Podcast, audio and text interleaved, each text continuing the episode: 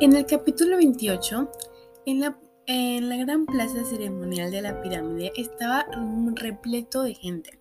Los chicos conocían por las clases de historia que los moches eran una federación de señores que eran unidos por la cultura que tenían en común. Compartían la misma lengua, las creencias, los ritos.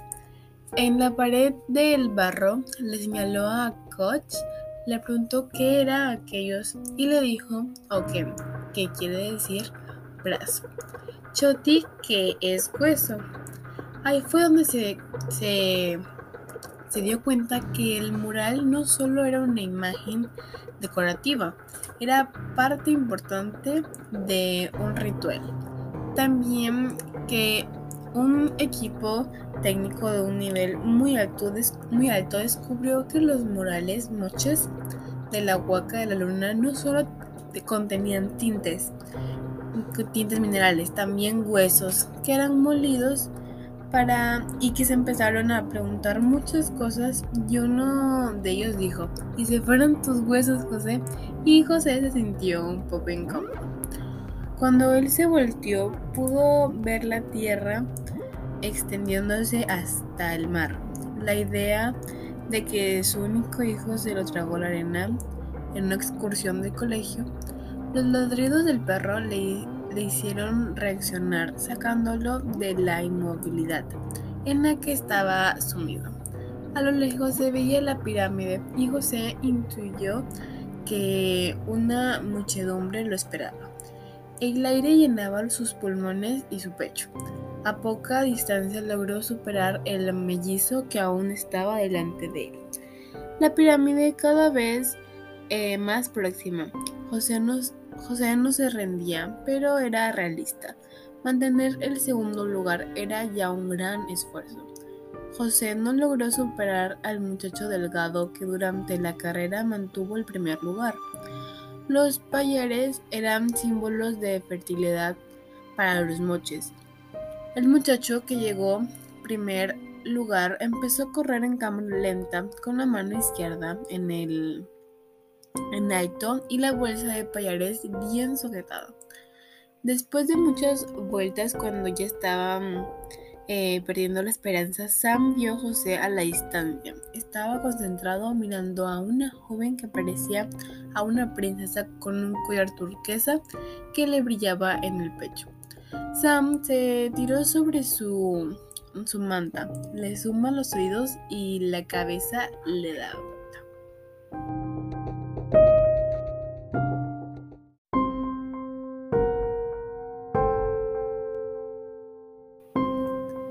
En el capítulo 29, cuando Sam despertó, poco a poco los recuerdos que habían sucedido el día anterior fueron aclarándose en su mente.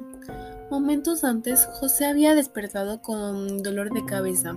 Abrió los ojos atemorizado y se tranquilizó cuando vio a Miker sentado junto a él. José dijo, estoy molido. Ella no contestó nada. Me duelen los músculos, insistía él. Catalina informó a, a que Miker y Muyun le había explicado minutos antes. Los tres amigos habían hablado de los montes de los sacrificios. Miquel estaba molesto de que ustedes hubieran desaparecido, afirmó Katy. José preguntó por Catalina. Viene ahí atrás con el perro, respondió Sam. José tenía claro que nada por esos infelices. Sus amigas estaban desconcertadas como él mientras eran conducidos hacia la pirámide. Los prisioneros caminaban cabizbajos. Esa fue la última vez que José y sus dos amigas lo vieron con vida.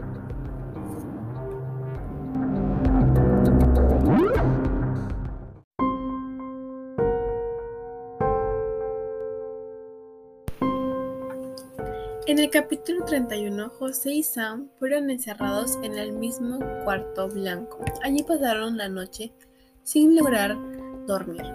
Katy supo que alguien encargado de las construcciones y mantenimiento estaba dentro de la pirámide. La joven no se, no se había puesto a pensar en lo devastador que una lluvia puede ser para las construcciones de adobe. El ser humano puede ser muy confiado. No muy lejos venía Mika. Según él, la lluvia era una prueba más de las desgracias. Catalina pudo entender que para su amigo Mochel las desgracias no, no venían de casualidad. Sam pensaba que si no podía regresar a casa y tener que enfrentar al sacrificio, el perro se situó al centro del artículo que formaron los tres amigos. Cuando se abrió la puerta y la voz de Mikel llamó a Catalina, un viento invadió y la estancia y todo se oscureció.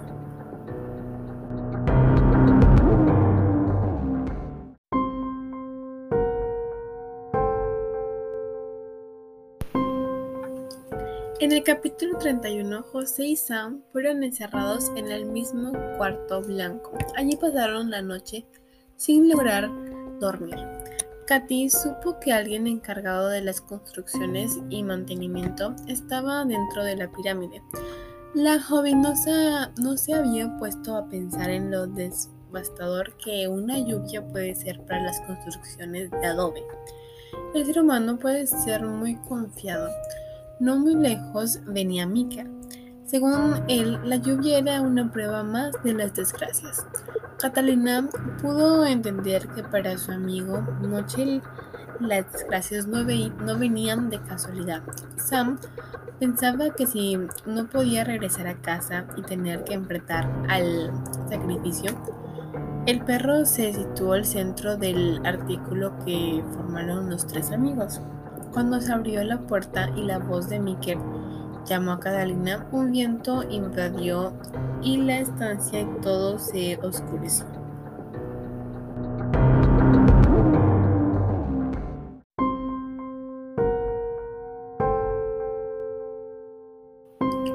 En el capítulo 32, eh, ¿qué toca mis manos? se preguntó José, sin abrir los ojos. Era algo suave. Catalina no paraba de llorar y decir que había traicionado a Miker, que lo había mentido, que ella era la culpable de su muerte.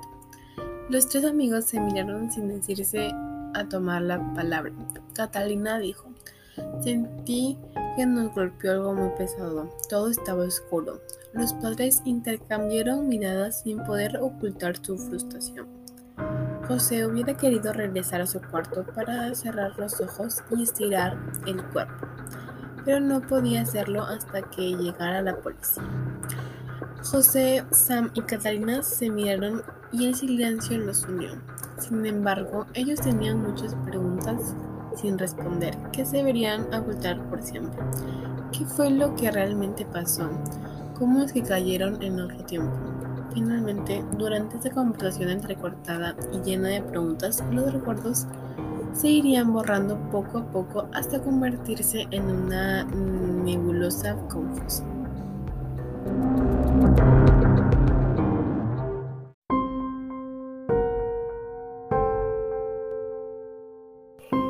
En el capítulo 33, José recibió una sorpresa inesperada. Cuando se enteró que su amigo desapareció, el, gordo volvió locos a sus padres hasta que compraron un pasaje a Trujillo y que la policía logró encontrar a José. El gordo aceptó lo que su amigo le decía. José se quitó el polo, se metió al baño, se lavó la cara con abundante agua. De pronto, como un picor en la espalda, debajo del hombro, vio en el espejo lo que fastidiaba. Parecía una mancha oscura. El gordo que lo veía del cuarto le gritó, ¿qué te pasa? ¿Te ayudo? Ingresó al baño, vio una lupa para verlo, para ver lo que su amigo le señalaba increíble. Es un pequeño tatuaje de araña. No sabía que lo tenías, preguntando, arrugando la nariz. José negó con la cabeza. La amistad que los unía podía soportar eso y muchos secretos. Y así es como terminó esta historia de Yanchak en el capítulo 33.